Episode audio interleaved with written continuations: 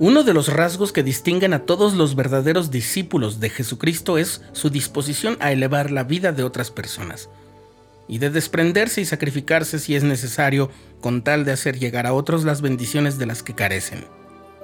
Incluso desde antes del nacimiento de Cristo, los profetas de Dios habían establecido como mandamiento para el pueblo del convenio del Señor el cuidado de los necesitados. Estás escuchando el programa diario,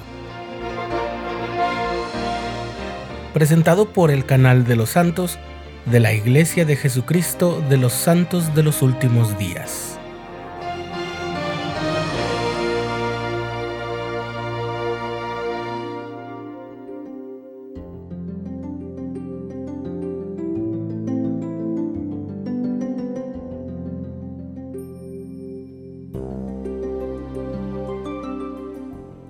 En la vida, en el mundo, no todas las personas vivimos en las mismas circunstancias.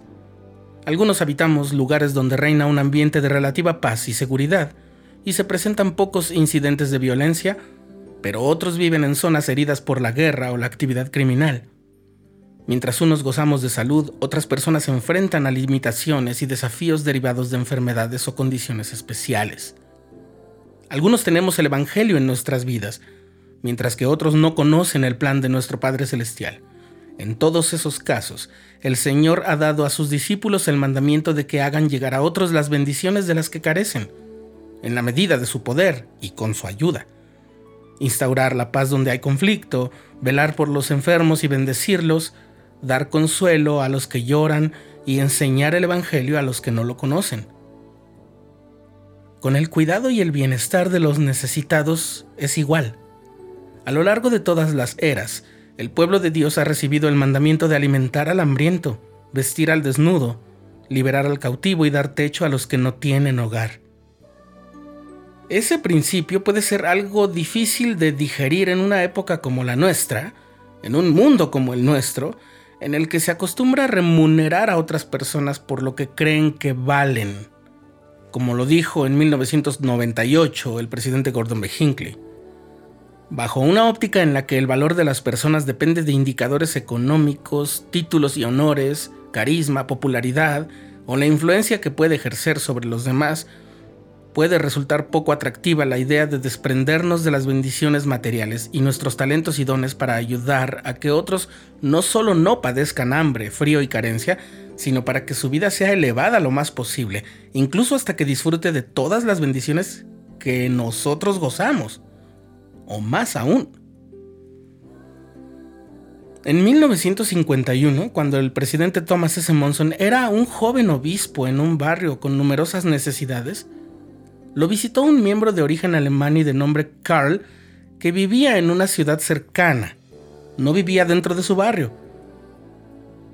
Le dijo que su hermano Hans iba a salir de Alemania y llegaría a vivir dentro de los límites del barrio del obispo Monson y ambos fueron a ver el departamento que Carl había alquilado para su hermano y su familia, a quienes no había visto por muchos años. Cuando llegaron, Carl dijo, no es mucho, pero es más de lo que han tenido en Alemania. Y entonces el obispo Monson vio el departamento frío y poco acogedor y sintió algo de pesar.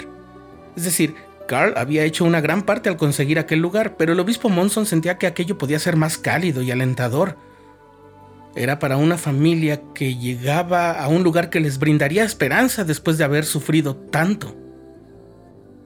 A la mañana siguiente comentó el caso en la reunión del Comité de Bienestar del barrio. El presidente Monson narra conmovido que el líder del grupo de sumos sacerdotes dijo, Yo soy electricista y tengo tres ayudantes. Nos gustaría renovar la instalación eléctrica. Y tengo contactos con personas que venden refrigeradores y cocinas conseguiré que donen electrodomésticos nuevos. Otro hermano que era pintor y contratista dijo, puedo conseguir la pintura a un costo menor que el mayoreo, y mi equipo y yo pintaremos la casa. La presidenta de la Sociedad de Socorro dijo que no iba a permitir que los estantes estuvieran vacíos. Tras dos semanas, Hans llegó con su familia desde Alemania Carl parecía disculparse por no haber podido hacer mucho, pero cuando entraron en el apartamento, incluso el obispo Monson quedó sorprendido. Una nueva alfombra instalada por su consejero, muebles básicos, tapiz y pintura nueva en toda la casa, un almacén abastecido e incluso un árbol de Navidad totalmente decorado.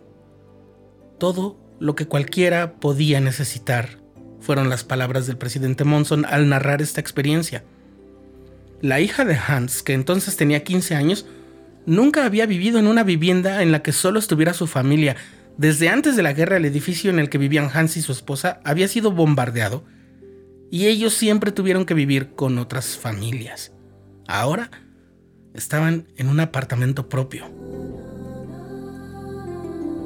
Si los profetas nos han enseñado que debemos ser autosuficientes, es necesario recordar, por un lado, que no solo se nos pide serlo en cuanto a las cosas materiales, sino también en lo que se refiere a lo espiritual.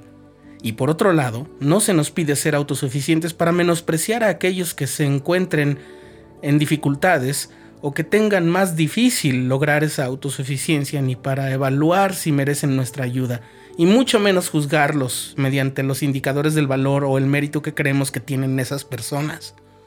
De hecho, tal como ocurre con la predicación del Evangelio, la bendición y el cuidado de los enfermos, la autosuficiencia espiritual y material, se nos requiere para que con ella tengamos el poder de ayudar a los demás sin restricciones. A eso se refería también el rey Benjamín en el libro de Mormón cuando lo enseñó así. No permitiréis que el necesitado os haga su petición en vano.